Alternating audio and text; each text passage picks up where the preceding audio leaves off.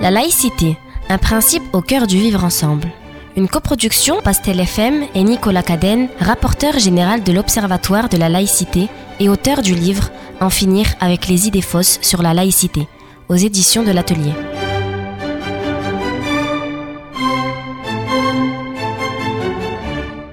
Article 88. Au nom de la religion, on peut obtenir des horaires séparés hommes-femmes dans une piscine publique. Faux. Sur le fondement du principe de l'égalité entre les femmes et les hommes et du principe d'interdiction des discriminations, les demandes de non-mixité doivent être refusées en heure ouvrable dans une piscine publique. Cependant, il existe trois exceptions qui permettent une autorisation d'horaires séparés, prévues par la loi, qui ne sont pas fondées sur des raisons religieuses la protection des victimes de violences à caractère sexuel, les considérations liées au respect de la vie privée et de la décence, la promotion de l'égalité des sexes ou des intérêts des hommes et des femmes, la liberté d'association ou l'organisation d'activités sportives, par exemple l'entraînement d'une équipe de waterpolo féminine ou masculine. En raison du principe de non-discrimination, une municipalité ne peut octroyer un créneau horaire à un groupe de personnes mettant en avant leur souhait de se séparer des autres, du fait de leurs pratiques ou de leurs convictions religieuses.